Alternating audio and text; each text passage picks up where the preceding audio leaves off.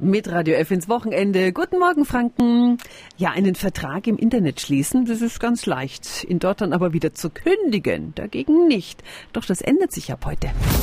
Radio Jetzt Tipps für ganz Franken. Hier ist unser Wiki Peter. Für Verträge müssen die Anbieter ab heute im Internet einen leicht zu erkennenden Kündigungsbutton anbieten. Meine Schwester Tatjana Heim ist Juristin bei der Verbraucherzentrale Bayern. Guten Morgen. Hallo Peter, schönen guten Morgen. Ich kann jetzt also online kündigen, vorausgesetzt, ich kann den Vertrag auch online abschließen. Wie funktioniert das in der Praxis? Ich muss mich nicht anmelden müssen, um überhaupt dann den Kündigungsbutton dort zu suchen, sondern er muss sehr präsent sein. Dann kann ich den klicken, dann kommt so eine Bestätigungsseite, in der ich dann natürlich die Angaben machen muss, welcher Vertrag, ne, welcher Tarif, äh, welcher Name.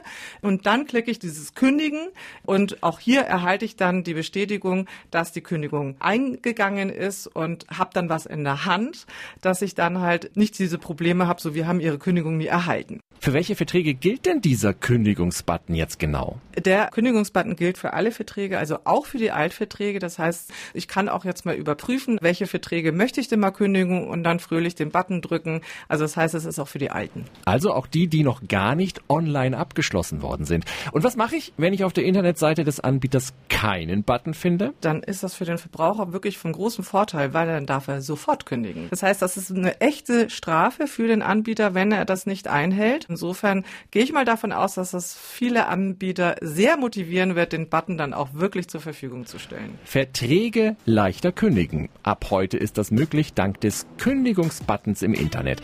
Alle Infos finden Sie auch nochmal auf radiof.de.